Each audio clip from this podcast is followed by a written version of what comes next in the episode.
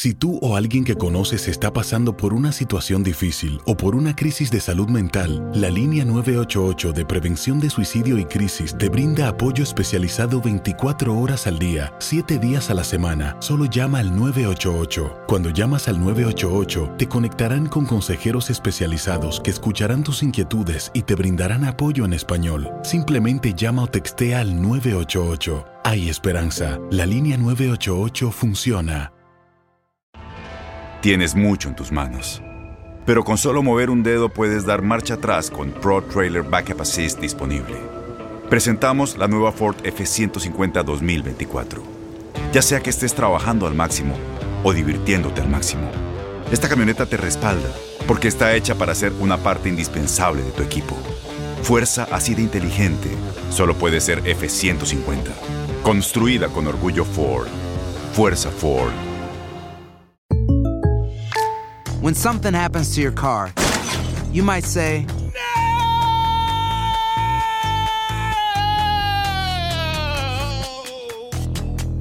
My car. but what you really need to say is something that can actually help. Like a good neighbor, State Farm is there. And just like that, State Farm is there to help you file your claim right on the State Farm mobile app. So just remember, like a good neighbor, State Farm is there. State Farm, Bloomington, Illinois. Boost Mobile tiene una gran oferta para que aproveches tu reembolso de impuestos al máximo y te mantengas conectado. Al cambiarte a Boost, recibe un 50% de descuento en tu primer mes de datos ilimitados. O, con un plan ilimitado de 40 dólares, llévate un Samsung Galaxy A15 5G por $39.99. Obtén los mejores teléfonos en las redes 5G más grandes del país. Con Boost Mobile, cambiarse es fácil. Solo visita boostmobile.com. Boost Mobile, sin miedo al éxito. Para clientes nuevos y solamente en línea, requiere AroPay. 50% de descuento en el primer mes requiere un plan de 25 dólares al mes. Aplican otras restricciones. Visita detalles. Suena el cronómetro. El balón está en el aire y los mejores jugadores están listos para pelear por la victoria. Cada triple, cada clavada, cada bloqueo es el límite entre el éxito o el fracaso. Aquí tendrás a las estrellas, el análisis, la opinión, el debate, las reacciones, entrevistas exclusivas y todas las acciones del mejor básquetbol del mundo. Bienvenidos a Zona de Tres.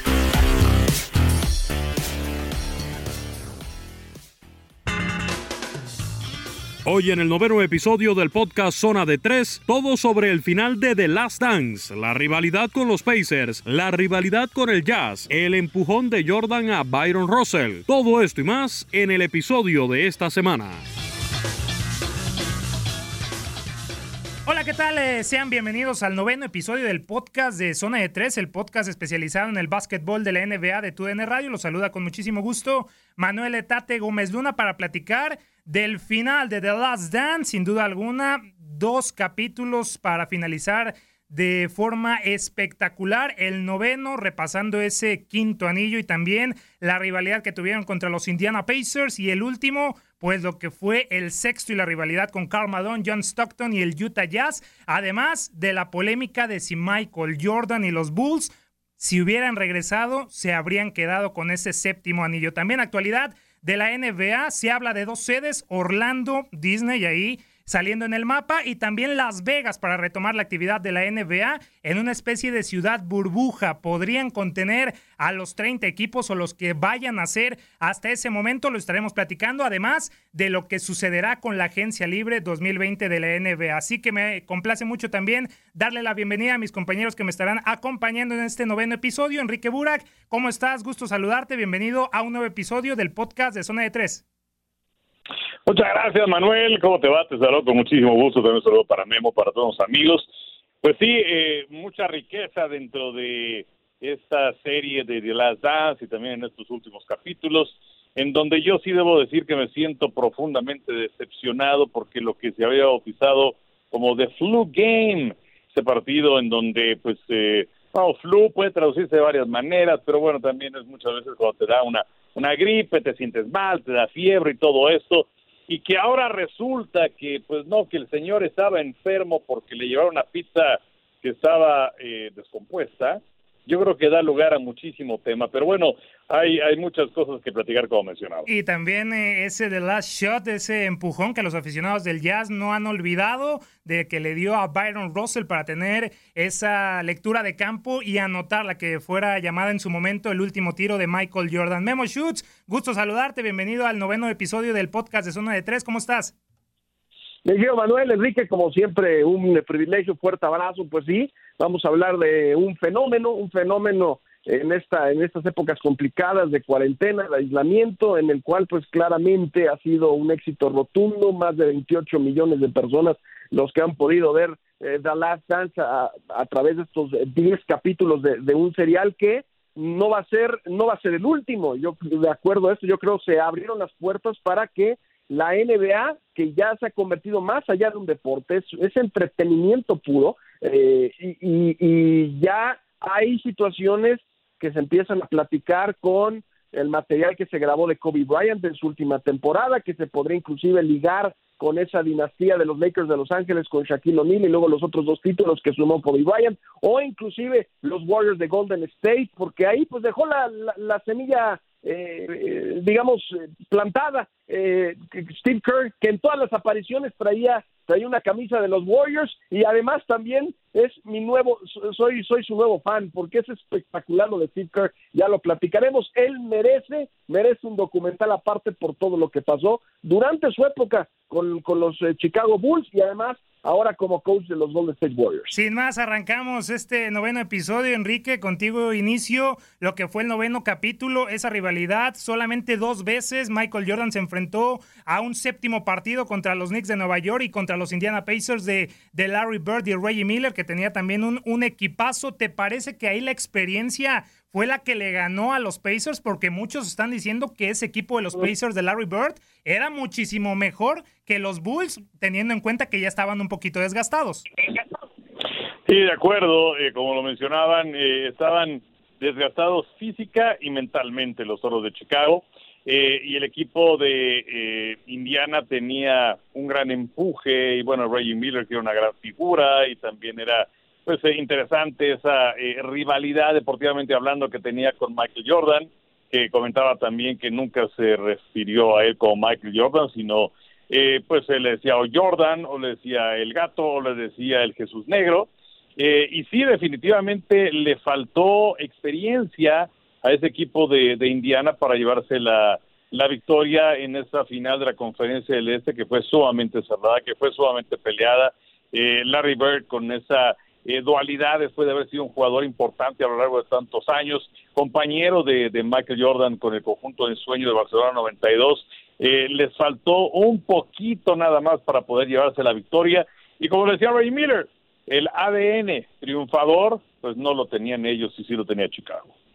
Y se demuestra en esas imágenes, eh, memo espectacular del cuarto juego, ahí cuando anota Reggie Miller, dejando solamente siete décimas eh, para terminar este, este partido. Y sabía Larry Bird que pues tenía una jugada y que vendría Michael Jordan y que finalmente termina por fallar esa, esa canasta en el cuarto juego. Sería hasta el séptimo cuando los eliminas, pero, pero desde el inicio de estos playoffs, ¿no? Se veía desgastado estos, eh, a estos Bulls con un plantel tan joven de los New Jersey Nets que también los metieron en complicaciones. BJ Armstrong por ahí con los Hornets los metieron en complicaciones, les quitaron un partido y poco a poco los Pacers pues se fueron eh, aprovechando de, las carencias que ya hasta ese momento tenían y solamente la experiencia salió a flote por parte de los de Phil Jackson que todo el mundo piensa que, el, ganar de manera consistente todo es color de rosas y que finalmente solo hay que hacer un, un entrenamiento muy disciplinado y que el talento, no, hay muchas situaciones detrás de conseguir cada victoria y ya no digamos una dinastía. Y eso pasó precisamente con los Chicago Bulls y es lo que nos dejó ver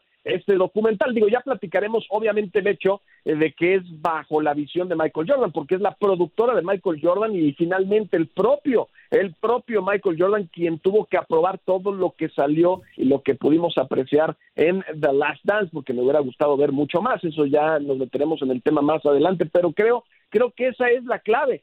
Todo lo que hay detrás de cada victoria, el hecho de, mediar con, con alguien como Dennis Rodman, que se iba a Las Vegas y que se iba a luchar con Hulk Hogan en el cuadrilátero, eh, el caso de Scottie Pippen y su contrato, los problemas en la espalda y los jugadores también de reparto que, que también tienen situaciones, eh, eh, lo, lo, del, lo de Phil Jackson con Kraus y los problemas que tenían. Es, es, es, es la verdad, yo, yo, yo no había visto esas entrañas del equipo y todo lo que tuvieron que pasar para ganar, que finalmente lo consiguieron por por Michael Jordan en sus momentos, cuando tenía que aparecer Michael Jordan lo hacía de manera convincente y le daba la victoria a los Toros de Chicago. La manera en la que cargó en esa última campaña Chicago, para mí, para mí lo separa, lo separa del resto de los basquetbolistas que yo he visto, eh, de, lo que yo tengo memoria para mí es el mejor de todos los tiempos. Y que sin duda alguna ya viene Enrique a enfrentar por primera vez en una seguidilla de dos años al Utah Jazz de Malone y John Stockton de Jerry, de Sloan. Eh, termina venciéndolos en el 97 por seis partidos. También lo mismo que sucede en el 98 en seis eh, partidos, pero poco a poco se veía que los eh, Chicago Bulls en el 98 poco a poco podían perder esa, esa serie contra el Utah Jazz. Por ahí una, un marcador de escándalo que le sacan en el tercer partido, pero de ahí en más, Karl Malone en el 97 le gana el MVP y es por eso que Michael Jordan le gana en el 97 y es cuando Karl Malone le quiere ganar en el 98. Todo se, se termina armando para que se vuelvan a enfrentar, pero el Utah Jazz, que no ha vuelto a tener un equipo tan protagonista, pues no pudo derrotar a Michael Jordan ni a los Chicago Bulls. Sí, a pesar de ser un equipo muy sólido, muy fuerte, como lo mencionabas, con Hornacek también, que forma parte de ese conjunto, que pues lamentablemente para ellos, casi siempre para los equipos en el deporte que sea, tienen un némesis. Y puede ser un némesis sobre el que vas a pasar, o que es el que nunca te va a dejar ir hacia adelante, ¿no? Ahora me acuerdo de los petroleros de Houston del NFL de los 70, pues topaban con pared con los aceros de Pittsburgh. Y en este caso sucedió con el Jazz de Utah en, estas dos finales eh, consecutivas. Y lo que mencionas también de ese partido de marcador de escándalo, solamente 54 puntos del Jazz de Utah, eh, y es que mucho se habla acerca de los Toros de Chicago en muchas áreas pero también es cierto que era un equipo que defendía muy bien, que tenía jugadores muy importantes en ese aspecto, por eso es que le toleraban tantas excentricidades a Dennis Rodman. 54 puntos en un partido de final es algo que eh, vale la pena mencionar. Y hace un instante que estaba hablando acerca, Memo, de, pues, de, de, de los nombres de este equipo de, de los Toros de Chicago y también acerca de esa posibilidad de hacer una serie con el equipo de los Lakers. Eh, Dios, la pueden hacer, por supuesto. Ahora Tom Brady va a hacer una eh, en donde va a vivir sus experiencias de los nueve Super Bowls, las seis victorias y las tres derrotas, pero yo creo que un equipo con eh, este reparto, con estos personajes, porque finalmente pues necesitas algo de drama, necesitas personajes, necesitas un villano. Eh, el equipo de los de Chicago lo tenía, o sea, el villano era Jerry Krause definitivamente, la figura era Michael Jordan, pero qué decir también de la gente que estaba a su alrededor, o sea, con Scottie Pippen, el caso de Donny Redman, de Danny Rodman, que vamos, es un personaje realmente especial, y luego tenías también el caso de, de, Phil Jackson, entrenador, y tenías a Steve Kerr, eh, y la historia que lamentablemente también mataron a su papá en, en Líbano, como también mataron al papá de Michael Jordan, o sea, realmente el, el y además era un equipo triunfador, y con Jordan que se fue al béisbol, eh, tener, tener eh, tantas, tantas historias para generar una serie, yo francamente lo veo muy complicado. Y que ahí ya también entra en contexto que no queda ninguna duda, Memo, que obviamente es el mejor, eh, uno de los mejores atletas de todos los tiempos, Michael Jordan, pero también lo que dice Enrique es muy interesante de los hombres que estuvieron cuando regresas de, de, de jugar béisbol pues eh, solamente Scottie Pippen es el hombre que estaba ahí en, los Chicago Bulls, ya nadie más eh, estaba por ahí, Horace Grant, que ya también estaremos entrando en contexto, que está muy enojado con Michael Jordan porque lo, tacha de que él fue el que dio información a Sam Smith en Jordan Rules, pero, pero en fin, se encuentra con un nuevo equipo, los hace ganar como los los, eh, los primeros Bulls del 91 y 93 y esta situación de Steve Kerr que bien menciona Enrique se asemeja un tanto a lo que sucedió en el 93 con John Paxson, ¿no? Que fue también el ídolo de Steve Kerr y que los dos su tiro fue fundamental para que ganara el anillo Michael Jordan y obviamente los compañeros que tuvo alrededor Michael Jordan pues también le ayudaron a ganar campeonatos. Sí, bueno, e, e, es un hecho que Jordan, y aquí queda claro, lo sabemos a pesar de, del gran talento que tiene y, ser el mejor de todos los tiempos, pues necesita un equipo para ganar un campeonato. Y me queda claro que en este documental así lo vimos, sin un Scottie Pippen, eh, a lo mejor Chicago sufría para meterse a la postemporada, estaba, estaban pariendo chayotes, no habían, no encontraban la forma porque Pippen, pues entre el problema del contrato y que se operó, y pues estaban, estaban sufriendo, que ahí es donde me hubiera gustado ver más la parte humana de Michael Jordan que obviamente no observamos porque eso pues no lo iba a probar Michael Jordan, ¿verdad? Cuando estaba frustrado, cuando no estaban en zona de calificación, eh, todos los problemas que estaban que, estaban eh, pasando en el seno del equipo, pues eso eso eso no lo vimos, ni lo de las apuestas, ni lo de la mafia, las conexiones que otros periodistas han hablado a lo largo de los años del papá de Michael Jordan, pues eso eso también me hubiera gustado verlo, pero como bien dice lo de Steve Kerr, eh, que, que, que obviamente se convierte en ese hombre que toma la confianza de Michael Jordan y los los videos, los sonidos que escuchamos, eh, la, verdad vale vale mucho la pena no solo verlo una ni dos veces, sino que eh, en, varias ocasiones, porque finalmente es historia de la NBA y es uno de los mejores equipos de todos los tiempos, es una gran dinastía esa, la de los Toros de Chicago, en, en, en el cual, pues como dice Enrique, tiene cantidad, cantidad de personajes y eso que no vimos más. Para mí, la verdad fue un crimen que no hayamos visto un poco más de Ron Harper. Ron Harper que, que era un All-Star, estás hablando de alguien que entró en la liga con los Caballeros de Cleveland y que luego pasó con los Clippers de Los Ángeles, que promediaba 22 puntos por partido, que fue eh, un gran líder dentro y fuera de la duela, tanto que Phil Jackson se lo llevó a los Lakers donde ganó otros dos títulos, era ese guardia de, titular del equipo que fue fundamental también con una gran defensiva y no vimos más de Ron Harper, no vimos más de Tony Kukoc, más que el problema que existió en 1992 entre Pippen y Jordan con Kraus, que querían demostrarle que este chico que querían traer de Europa, pues no, no, no valía el contrato que le iban a dar. Eh, no vimos tampoco nada de Luke Longley, el poste titular de esa nueva trilogía de los Chicago Bulls, o sea, vimos a Bill Wennington, vimos a, Will Perdue, vimos a los postes de que eran bancas, pero no vimos a estos hombres que también son grandes personajes, Longley, el australiano, que también tiene una gran historia, ¿Qué decirte de Ron Harper que también padeció una una lesión que pudo pudo poner en riesgo su carrera, pero pero regresó a ser eh, a estar mucho más fortalecido. Es decir, creo que también se quedó mucho en el tintero y ojalá en algún momento pues, podamos tener también las versiones de estos personajes. Y también eh, un, hay un puntito lo de Robert Parrish, ¿no? En el 97 que queda campeón con los Bulls y que muchos dicen que no le aguantó lo que sí le aguantó Scott Burrell, el bullying, el, maltrato que tenía Michael Jordan a sus, a sus compañeros y que fue ahí eh, esa situación lo que hizo que Robert Parrish también se, se fuera del equipo después de aquel título del, del 97 que ganan contra Utah. Y ya entrando en esta polémica, Enrique, que muchos están hablando, en el sexto anillo, la última jugada Michael Jordan desgastado. Ahí veíamos también la importancia de, de Scottie Pippen, ¿no? Iniciando la temporada, mm, no está por la, operación en una de sus, de sus piernas, por el tema de su contrato y le va un poco mal a los Chicago Bulls. Después, en ese último partido, en el sexto, tiene problemas de espalda Scottie Pippen y poco a poco se tenía que ir, lo tenían que curar para que regresara y jugara de,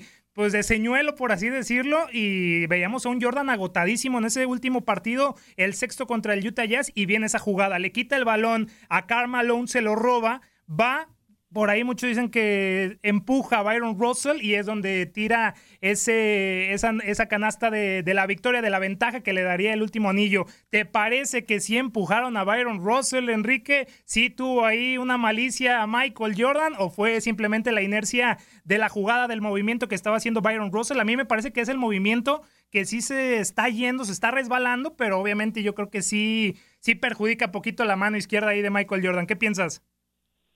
Pues eh, yo, yo sí siento que Russell iba con el impulso. Eh, siento también que Mike Jordan sí, evidentemente hace contacto, pero me parece que es mínimo. Eh, yo creo que no es una situación que ponga en duda la jugada que se hace en ese instante para que Jordan tenga la posibilidad de sacar el disparo y que conseguir la, la canasta. para mí es una jugada limpia eh, y bueno, también es una realidad que en aquella época se permitía más el contacto de lo que se tiene actualmente. Entonces, eh, yo no le pongo ningún pero a esa jugada y sobre lo que mencionaba acerca de Scottie Pippen, que sí se mencionaba que era un jugador blando, eh, que no recibía los reflectores que merecía porque estaba detrás de, de, Michael Jordan y que era el famoso Robin, pero bueno, en ese partido demostró su enorme capacidad inclusive para tolerar el dolor que se ve. Bueno, uno ve esas imágenes y te duele la espalda. Sí. Eh, y, bueno, pues eh, Pippen dijo, bueno, pues sí, me usaron definitivamente de, señuelo. Y aún así, siendo señuelo, tuvo un gran partido pese a los minutos que se perdió. Sin duda alguna, Memo, ¿me lo empujó a Byron Russell Michael Jordan? Bueno, mira, de, entrada eso, eso, eso que platica, si se van a un juego 7, eh, todo estaba en contra de los Toros de Chicago, ¿eh? porque el juego 7 era en Salt, Lake, en Salt Lake City y además eh, sin, eh, sin un Scottie Pippen que muy probablemente no iba a poder jugar por el tema de la espalda y ahí hubiera terminado de otra manera, yo creo la dinastía de los Toros de Chicago, muy probablemente el equipo de Utah eh, se hubiera levantado con el título, pero bueno, no existen los hubieras, si mi abuelita tuviera bicicleta, otras situaciones, lo que pasó en el juego número 6 y lo de Michael Jordan para mí no, no hay no hay una eh, sí sí hay contacto, pero no es un empujón. Además, hay que recordar, nada más para ponerlo en contexto, que el señor Russell estaba en la lista en la lista del señor Michael Jordan. Sabemos que él siempre busca alguna forma pues para para digamos que iniciar ese fuego interno y la competitividad que tiene y quiere destrozar siempre a sus oponentes, pues con Russell, que en ese entonces en 1995 era un novato, eh, y de hecho lo cuentan en el documental, eh, Michael va a saludar a, a, Karl Malone y a, John Stockton cuando él está fuera del, del, del baloncesto, cuando está haciendo su etapa como beisbolista o quiere ser beisbolista profesional y pues se encuentran con, y se encuentra Jordan con, con este Russell, que le dice, ¿sabes qué? Pues tú eres Michael, pues, qué lástima que te fuiste, porque pues yo te hubiera podido defender, la verdad, yo no creo que seas un fuera de serie, nada por el estilo. Y Jordan voltea con Carl Malone y le dice a Malone y a Stockton, oigan, explícanle este chamaco. Bueno, a partir de ese momento, en todas las conferencias de prensa y en todo lo que se refería Jordan, si tenía que hablar del tema del señor Russell, se refería a él como Byron, y Byron no es su primer nombre, sino es Brian, es con R en lugar de la Y primero. Y entonces Jordan lo hacía a propósito. Siempre existía esa competitividad y quería él, él quería demostrar que era muy superior a sus oponentes. Inclusive Reggie Miller lo contó, por eso le dijo que era el Jesús Negro. Bueno, con Russell la historia es similar y bueno, pues ya cuando Jordan quería demostrarle que era superior a Russell, pues lo demostró en dos finales, lo hizo pedazos y además culminó la cereza en el pastel con el último disparo de esa gran dinastía sobre la defensa del señor Rosso. Y que poco a poco también veíamos, eh, Enrique, al final ya del décimo episodio, pues palabras eh, actuales de, de Michael Jordan diciendo que que le hubiera gustado continuar. Eh, estaba tan picado Jordan de, del 98 que obviamente lo vimos en algunos lapsos con los Washington Wizards hasta que se retiró ya en el, 2000, en el 2003. Pero qué tan posible, qué tan viable era eh, obtener este séptimo anillo. Michael Jordan estaba seguro que si Phil Jackson se hubiera quedado, que ya Phil Jackson no iba a regresar. Eh, si se hubiera quedado junto con Dennis Rodman, junto con también Scottie Pippen, Steve Kerr, en fin, los demás jugadores que hubieran conquistado el séptimo anillo. No tenía ninguna duda Michael Jordan. ¿Crees que esto es cierto? Yo lo veo muy complicado por todo lo que ya estamos eh, hablando, el tema mental, el tema ya físico, ya estaban muy grandes, ya los contratos se terminaban, ya Scottie Pippen tenía uno con los, con los Rockets, obviamente lo que pasó con Dennis Rodman, que ya no tenía gasolina en el tanque y se demostró en los años posteriores, pero ¿te parece que pudo haber venido un séptimo anillo? Pues mira, eh, no sé cuáles hubieran sido realmente las eh, situaciones en aquel entonces. Eh, parecía que con Rodman ya estaban un poco cansados pese a los resultados que les daba. Pippen obviamente hubiera tenido que cobrar mucho más porque terminaba ese contrato leonino de siete años y que lo dejaba como el era el sexto mejor jugador pagado de los Toros de Chicago en su momento y estaba más allá del 100 del básquetbol de la NBA, era momento de que le pagaran a Scottie Pippen. Eh, también eh, se abrieron oportunidades para jugadores como Steve Kerr, que luego se fue a San Antonio, que también eh, logró títulos. quizás hubiera tenido una buena base con Michael Jordan y con Tony Kukoc, pero del otro lado, pues también había que ver la relación que ya se veía también muy desgastada con Jerry Krause el gerente general y que antes de esa última campaña le dijo a Phil Jackson, aunque termines 82-0 te vas. Eh, Phil Jackson también ya estaba muy cansado. Eh, y, del otro lado tenías a San Antonio, que era un equipo que ya empezaba, que todavía no tenía ni a Ginobili ni tampoco a Parker, pero que tenía a Duncan y que también tenía a Robinson como una base sólida. Entonces, eh, habría que ver con qué se hubiera quedado Chicago, pese a que Jordan dice, pues yo hablo con este, con este, con este y se quedan en base a contratos de un año, pero ¿cuánto los hubiera tenido que pagar? Eh, y, eh, pues ya eran jugadores eh, veteranos y el otro lado tenías fuerzas que también estaban creciendo por otros sectores. Así que Yo la verdad lo, lo, lo, lo vería difícil. ¿eh? Hubiera sido interesante que lucharan por un séptimo, por un cuarto título seguido, pero lo hubiera visto difícil. Viable, Memo, el séptimo anillo. Solamente tres jugadores se quedaron en el 99. Por ahí Ron Harper, eh, Tony Kukoc y Bill Wennington con Tim Floyd como estratega. ¿Se, ¿Te parecería difícil este séptimo anillo de quedarse Michael Jordan? Pues mira, como en cualquier deporte, en cualquier disciplina en la vida, yo creo que eres campeón hasta que se demuestre lo contrario, ¿no? Y creo que a todos nos hubiera gustado ver que alguien pudiera desbancar a esos, a esos toros de Chicago. Algunos estuvieron muy cerca, el caso, el caso de los Knicks, el caso de, de los propios eh, Pacers que ya platicábamos con Reggie Miller y compañía, pero pero bueno, eh, algo, algo va más allá de lo que dice Michael Jordan, insisto, estamos, estamos, nosotros lo que apreciamos en esta, en este serial de 10 capítulos es la visión de Jordan. Yo no tengo duda que si Jordan realmente hubiera querido regresar para el séptimo campeonato, se sentaba con, con Phil Jackson, se sentaba con Scottie Pippen y, y, los convencía de un año más. No tengo duda que así hubiera sido. Inclusive, si, si ellos comentan que Jerry Krause era el villano, en algunas ocasiones se brincaron, digo, lo hizo Jordan. Para esos dos últimos contratos que tuvo con los Chicago Bulls cuando regresó del béisbol, él no negoció con Krause, negoció directamente con Jerry Reinsdorf, que era el dueño de esos toros de Chicago. Así que si realmente hubiera querido haber la intención de seguir un año más, Jordan se hubiera sentado con el dueño, con Phil Jackson, le hubiera dicho, ¿saben qué? Vamos un año más. Y se hubieran brincado a Jerry Krause. Así que eh, está muy bonito que lo hayan puesto, que lo haya dicho así Jordan, que él quería un, un, una, una, oportunidad más y que yo supongo que todos como amantes del baloncesto hubiéramos visto, hubiéramos querido ver que alguien desbancara esos toros de Chicago si es que realmente alguien lo iba a poder hacer, pero eh, va más allá de lo que comentaron en el documental y por eso pues no iba a haber una séptima por todos los factores que ya platicábamos, lo que siempre que el contrato de Pippen, Rodman pues sin Phil Jackson era nadie lo iba a poder manejar, eh, qué iba a pasar también con el resto que ya eran lesiones, eran eran también unas situaciones en donde ya tenían más edad, pero hay que recordar otra cosa que yo creo que nadie pone sobre la mesa y que no recuerdan, la campaña siguiente a esa fue eh, hubo hubo huelga en la NBA, hubo huelga y solo se jugaron 50 partidos. Eso, es decir, todo iba a estar en favor de Chicago, porque si hablamos de que la edad y de que les pesaban los partidos de temporada regular, bueno, pues hubo hubo hubo huelga y hubo una temporada recortada y hubieran llegado, pues yo creo que mucho más sanos a la postemporada. Así que, insisto, es algo más de lo que no pudimos ver en este documental, el por qué no hubo una séptima oportunidad de los toros de obtener un título. Reinsdorf lo dice Enrique ahí en el, eh, a los finales del documental, que él le dijo a Phil Jackson que si le hubiera gustado regresar, Phil Jackson dijo no, me voy a tomar ahí un año, un año sabático y fue lo que decidió que Michael Jordan y compañía no, no regresaran. Pero bueno, se terminó entonces este documental de 10 capítulos. Conclusiones, Enrique, de The Last Dance. ¿Qué tanto afecta que solamente sea el, el, lado de Michael Jordan el que dio el visto bueno? Obviamente nos saltamos muchas cosas, como ya decía Memo. Tú lo has comentado en, en capítulos anteriores, que obviamente es el punto de vista de Michael Jordan. Y ya de esos Chicago Bulls, ¿qué tanto crees que afectó y tus conclusiones del documental?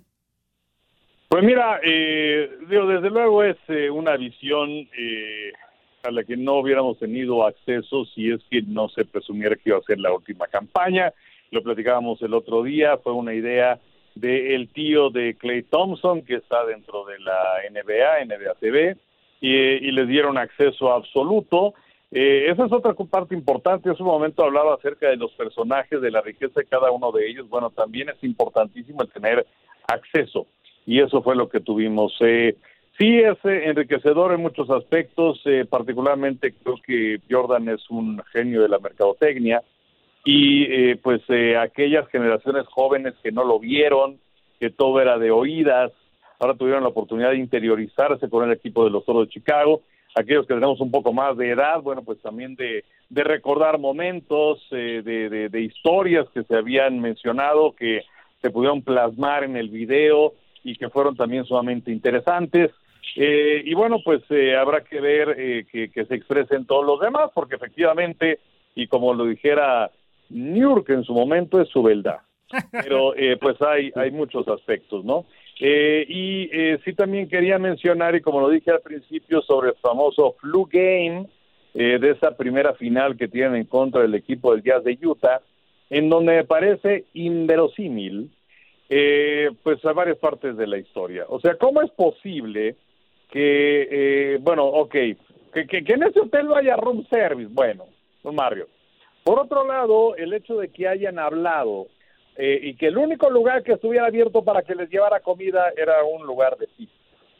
Eh, y que de ese lugar de pizzas, que supieran que era para Michael Jordan, ok, bueno, puedes decir, ok, van al hotel de los toros de Chicago, vamos a ver.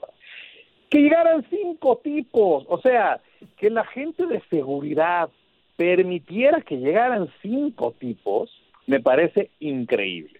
También me parece increíble que, eh, o sea, si tú, Manuel, si tú, Memo, si yo pido una pizza y estamos ahí reunidos no sé cuántos, y a lo mejor no era una pizza, a lo mejor eran más.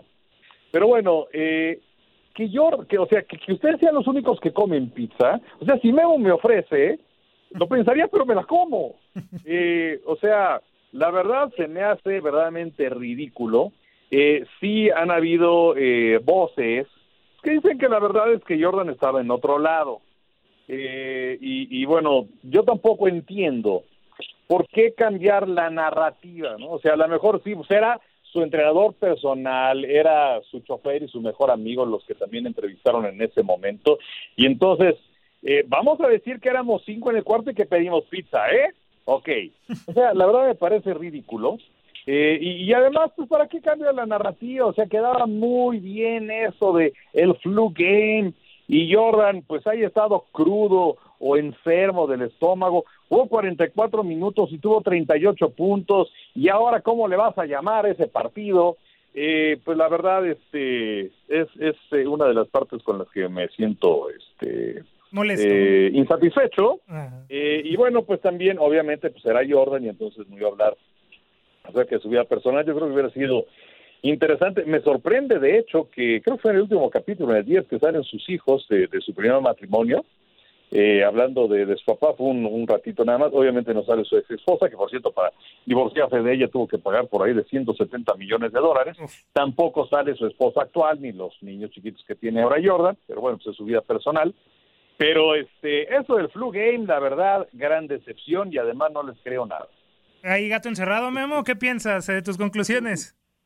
Sí, bueno, y, a, y aunado a lo que a lo que comenta Enrique, tampoco es su casa, ¿eh? Donde están entrevistando a Michael Jordan, son, son casas de amigos mansiones de amigos que rentaron o que les prestaron para poder grabarlo porque Jordan siempre ha mantenido, digamos, esa parte de su vida o le ha gustado mantener la parte de su vida personal, eh, digamos que oculta de los medios de comunicación, pero por supuesto que hay gato encerrado. Eso me queda claro, digo, lo hemos dicho una y otra vez, es la visión de Michael Jordan. Y, y tanto que hay varias voces que empiezan a levantar la mano y que no les gusta la manera en la que se llegó a narrar este documental. Eh, Horace Grant fue el primero, ¿no? El que se quejó amargamente y dice que si tiene algún problema la pueden narrar como los nombres. El otro que también ya, ya dijo es Scottie Pippen y así lo afirma el día de hoy un reconocido periodista en la Unión Americana que Pippen también está molesto en la manera en la que se le, se le, se le llevó y la manera en que manejaron la historia del número 33 de los toros de, toros de Chicago. Y eso que dice Enrique en particular, por cierto, del tema de la pizza, que en 1997 se llevó al hotel de donde estaba Jordan y se supone que se enfermó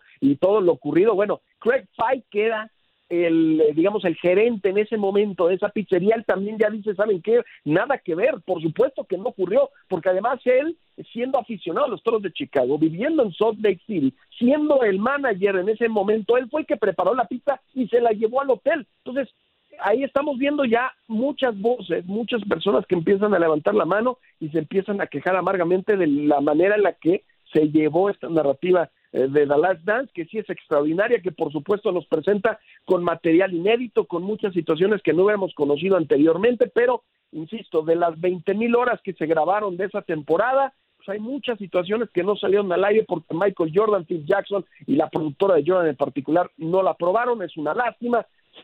Tendremos que investigar o más a, o a lo mejor más adelante saldrá a la luz otras situaciones, pero pero lo que es un hecho es que va a haber polémica, va a haber polémica y sí, sí me gustó, pero me hubiera gustado ver más. Sí, yo también. Vimos como el, el caparazón de solamente mucho que nos pudieron haber eh, contado. Sin duda alguna, creo que es la serie documental deportiva mejor hecha en la, en la historia. Por ahí estamos viendo unas de, del Barcelona que está muy mal contada, una del Manchester City que también está muy mal contada en los términos eh, técnicos, muy buena, el buen soundtrack, la historia, pero sí, te quedas con ganas de más eh, contenido, de más Michael Jordan y de lo que pudo haber sucedido y de lo que sucedió dentro de, de este equipo. Solamente vimos una parte negativa de, de Jordan ¿sí? Manuel, Manuel, no, solo cerrando, es, es, es, lo que estamos platicando, es por ejemplo el documental este que se destapa de Tom Brady que va a entrar en el 2021 de los nueve capítulos donde eh, llegó a los supertazones, estarán tocando también todos los problemas, el Spygate, el Deflategate, es decir, va a ser una visión abierta de lo que realmente ha pasado en el entorno de los Patriotas de Nueva Inglaterra. Eso es lo que nos hubiera gustado ver con estos todos de Chicago. Realmente el más, o sea, el, ver a Jordan que, que, se vea conflictuado, que tenga como cuando no estaban saliendo bien las cosas y, parecía que no se iban a meter a la postemporada por los problemas que tenían con Scottie Pippen, que regresaba o no regresaba. Jordan se ve enfadado, Jordan se ve muy molesto. ¿Por qué no vimos esa parte de Jordan? Eso es lo que eso es lo que se quedó en el tintero y fue una lástima. Un, un, poquito de lo de Aaron Hernández, ¿no? También ese documental de tres episodios, Memo, también que vimos ahí unos aspectos interesantes muy internos de lo que fue el caso de Aaron Hernández. También nos hubiera gustado ver más internamente lo que fue Michael Jordan y los Chicago Bulls. Creo que también ahí se queda un poquito corto, Memo Enrique, de lo que fue este documental. Ya lo decíamos, técnicamente muy, muy bueno, pero se quedaron muchas cosas en el ropero, Enrique. Sí, claro, por supuesto. Y además... Eh pues un punto que creo que vale la pena tratar también, eh, porque a raíz de eso, eh, pues eh, otra vez está la polémica de que si LeBron James es mejor que Michael Jordan o no. Eh, yo creo que en el caso de, de Michael Jordan habría sido muy interesante verlo ahora con la cuestión de las redes sociales, si es que muchas de las cosas que hizo Jordan, unas que nunca se supieron, otras que se están sabiendo ahora, eh, hubiera podido mantener eh, ese caparazón que tenía que mencionabas, porque los medios en Chicago lo protegían notablemente, tenía un gran cerco, no sé, eh, y en el caso de LeBron ya creo que se le sataniza demasiado. Eh, y bueno, no me queda la menor duda que el impacto que ha tenido Jordan es importantísimo, eh, sobre todo para la exposición del básquetbol a nivel internacional. Se generó un boom eh, a través del el equipo de ensueño del 92, a través de Michael Jordan, de que solicitó en los años 90. Recuerdo que en México, que Televisión Azteca transmitía los partidos, eh, o como se llamaban en aquel momento, y era realmente ratings impresionantes, impactantes los que tenía el básquetbol de la NBA.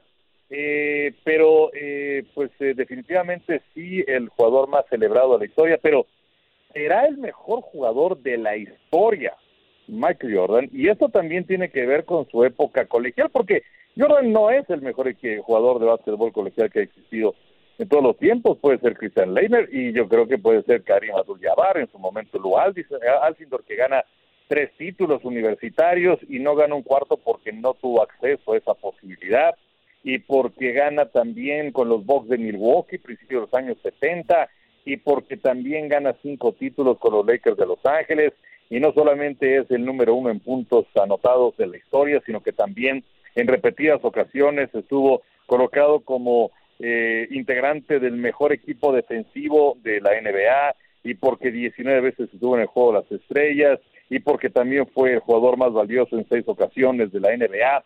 Vamos, eh, yo creo que ese puede ser un debate importante. Es cierto que pues eso va por épocas y habrá muchos que te digan que Di es el mejor futbolista de todos los tiempos, pero pues la verdad es que si haces una votación ahorita los cabos ni lo conocen. Pero bueno, yo creo que también merece un, un sitio importante eh, Lual Sindor con Ucla y luego entre lo que hizo con Milwaukee y luego ya con el equipo de los Lakers como Karim De, para finalizar, no sé dónde lo pones, Memo. Yo mi top 3 de deportistas creo que es eh, que han impactado fuera de su deporte. Obviamente Michael Jordan, Babe Ruth y obviamente Mohamed Ali, teniendo en cuenta de Babe Ruth lo que decía como Di Stefano Enrique Ura, que, que obviamente no lo vimos, pero de, de, ese impacto que se sigue hablando hasta hoy en día, del valor de, de, la mercadotecnia que en algún momento sacó, es espectacular, porque hay que decirlo, el impacto que tuvo Michael Jordan fue global, eh, hay que decirlo, Larry Bird y el Magic regresaron, eh, pues el tema económico se estaba cayendo en picada la NBA, en ratings, en dinero, y en los ochentas ellos dos lo terminan elevando, y es Michael Jordan el hombre que, que pone la NBA pues en el tema ya global, ya todo mundo, y lo veíamos al final del capítulo número 10, desde Bélgica, me parece, desde todos los países que veían la NBA solamente por Michael Jordan, y solamente son poquitos esos deportistas que impactan simplemente fuera de su territorio, que es su, de, su deporte, en este caso el baloncesto.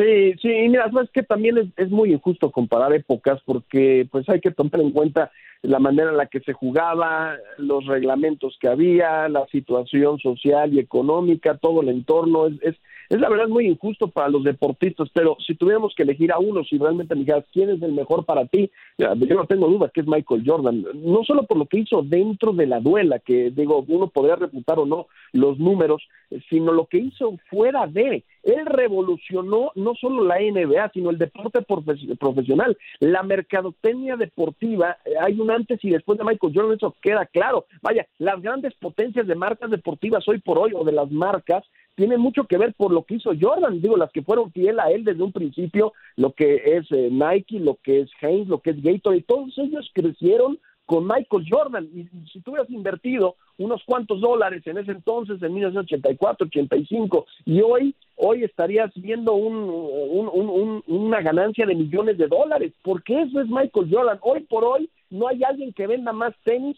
que Michael Jordan. Tú podrías sumar lo que lo que lo que gana lo que gana Stephen Curry, lo que ganan las marcas que representan a James Harden, a los que tú quieras y no le llegan ni a los talones a lo que está haciendo Michael Jordan que hoy por hoy sigue siendo el basquetbolista más famoso. Eso te habla realmente que ha trascendido las duelas, la sociedad, el tiempo, por eso para mí Jordan es el mejor deportista, por eso que hizo, porque además fue una época en donde no existían las redes sociales. Imagínense Jordan en estos momentos, sería una locura, por supuesto, son otras épocas, pero para mí, por eso Jordan es el mejor, porque trascendió la época. Sí hay otras situaciones como Muhammad Ali, Babe Ruth, sobre todo Ali que, que tuvo una situación en, en, la sociedad y en su ideología y él defendió y también hizo otras cosas que no hizo Michael Jordan, pero eso también tiene que ver con el entorno y lo que hacía la NBA en ese entonces, pero para mí Jordan el mejor de todos los tiempos. Se nos fue el, episodio volando prácticamente, compañeros, el noveno episodio. Hay que retomar este, este debate en cuanto se pueda de LeBron James y Michael Jordan, porque obviamente es interesante. Muchos nos tacharán de locos, pero es interesante. Ya han salido las conversaciones de si LeBron James y Kobe Bryant y hay que, hay que retomarlo. Pero bueno, antes de cerrar, Enrique ya dijo Memo que obviamente Michael Jordan, el mejor atleta para él. Yo concuerdo con esos dos que yo mencioné, Mohamed Ali y Babe Ruth. ¿Tú con quién te quedas de todos los tiempos? Hasta el momento, obviamente. Pues yo me quedo con Jim Thorpe. Para mí es el mejor atleta de todos los tiempos, ganador de decatlón, de pentatlón en los Juegos Olímpicos de 1912 en Suecia, eh, que luego le quitaba esas medallas porque había jugado béisbol semiprofesional, que está en el Salón de la Fama de la NFL porque también jugó eh, fútbol americano profesional, lo hizo muy bien, llegó a ser comisionado, estuvo también en el béisbol de las grandes ligas, también llegó a jugar básquetbol. Eh, entonces, eh, para mí, el mejor atleta de la historia, indiscutiblemente, por no solo por la versatilidad, sino por los éxitos que tuvo en todas estas disciplinas, Jim Thorpe. Y es eh, muy injusto también porque dejamos de lado a Michael Phelps, a Usain Bolt. En, fin, también ese tema para otro, otro capítulo. Llegamos al final de lo que es el noveno episodio del eh, podcast de Zona de Tres. Nos quedan muchísimos temas en el ropero que ya estaremos retomando en futuros eh, episodios, pero solamente mm, agradecer a Enrique, a Memo por estar en este episodio. Enrique, muchas gracias por estar con nosotros. Dinos cómo te encontramos en tus redes, para estar al pendiente todo lo que subes. ¿Cómo te encontramos?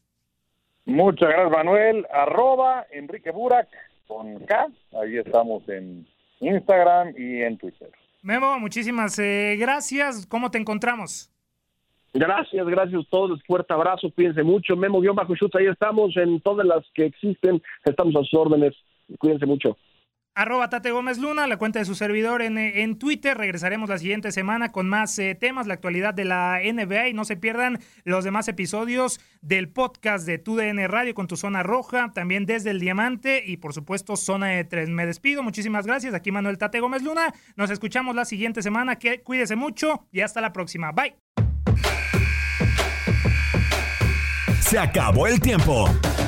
Las mejores estrellas se van retirando de la duela, pero nosotros prepararemos el siguiente encuentro. Te invitamos a la siguiente edición de Zona de Tres.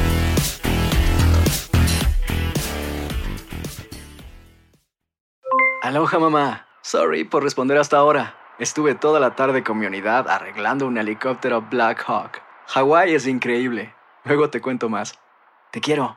Be All You Can Be, visitando goarmy.com diagonal español. Boost Mobile tiene una gran oferta para que aproveches tu reembolso de impuestos al máximo y te mantengas conectado. Al cambiarte a Boost, recibe un 50% de descuento en tu primer mes de datos ilimitados. O, con un plan ilimitado de 40 dólares, llévate un Samsung Galaxy A15 5G por $39.99. Obtén los mejores teléfonos en las redes 5G más grandes del país. Con Boost Mobile, cambiarse es fácil. Solo visita boostmobile.com. Boost Mobile, sin miedo al éxito. Para clientes nuevos y solamente en línea, requiere AroPay. 50% de descuento en el primer mes requiere un plan de 25 dólares al mes. Aplican otras restricciones. Visita Este abril te invitamos a nuestra feria virtual Univisión Contigo rumbo a la universidad. Conéctate virtualmente con representantes de colegios y universidades en la costa este, desde Nueva York a Florida. Aprende sobre ayuda financiera, becas y otros recursos para continuar tu educación. Regístrate para asistir y para la oportunidad de ganar una tableta. Te esperamos en Univisión Contigo rumbo a la universidad del 3 al 9 de abril. Regístrate ya en univision.com diagonal universidad. ¿No se merece tu familia lo mejor? Entonces, ¿por qué no los mejores huevos? Ahora, Egglands Best están disponibles en deliciosas opciones. Huevos clásicos, de gallina libre de jaula y orgánicos de Egglands, que ofrecen un sabor más delicioso y fresco de granja que le encantará a tu familia. En comparación con los huevos ordinarios, Egglands Best contiene la mejor nutrición como 6 veces más vitamina D, 10 veces más vitamina E y el doble de omega 3 y B12. Solo Egglands Best. Mejor sabor, mejor nutrición, mejores huevos. Visita egglandsbest.com para más información.